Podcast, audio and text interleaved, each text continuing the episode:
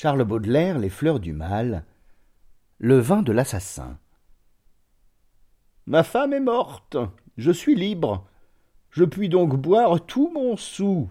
Lorsque je rentrais sans un sou, ces cris me déchiraient la fibre.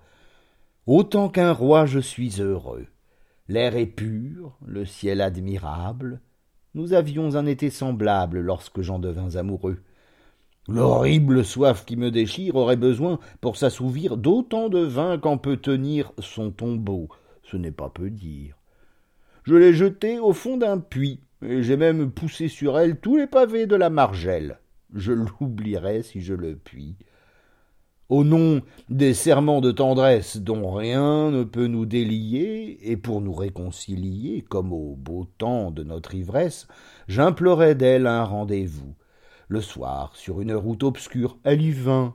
Folle créature, nous sommes tous plus ou moins fous.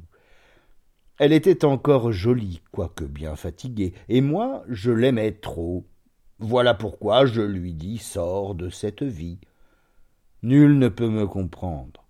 Un seul parmi ces ivrognes stupides songea-t-il, dans ces nuits morbides, à faire du vin un linceul cette crapule invulnérable comme les machines de fer, jamais, ni l'été ni l'hiver n'a connu l'amour véritable, avec ses noirs enchantements, son cortège infernal d'alarmes, ses fioles de poison, ses larmes, ses bruits de chaînes et d'ossements. Me voilà libre et solitaire. Ce soir, je serai ivre-mort. Alors, sans peur et sans remords, je me coucherai sur la terre et je dormirai comme un chien. Le chariot, aux lourdes roues chargées de pierres et de boue, le wagon enragé peut bien écraser ma tête coupable ou me couper par le milieu.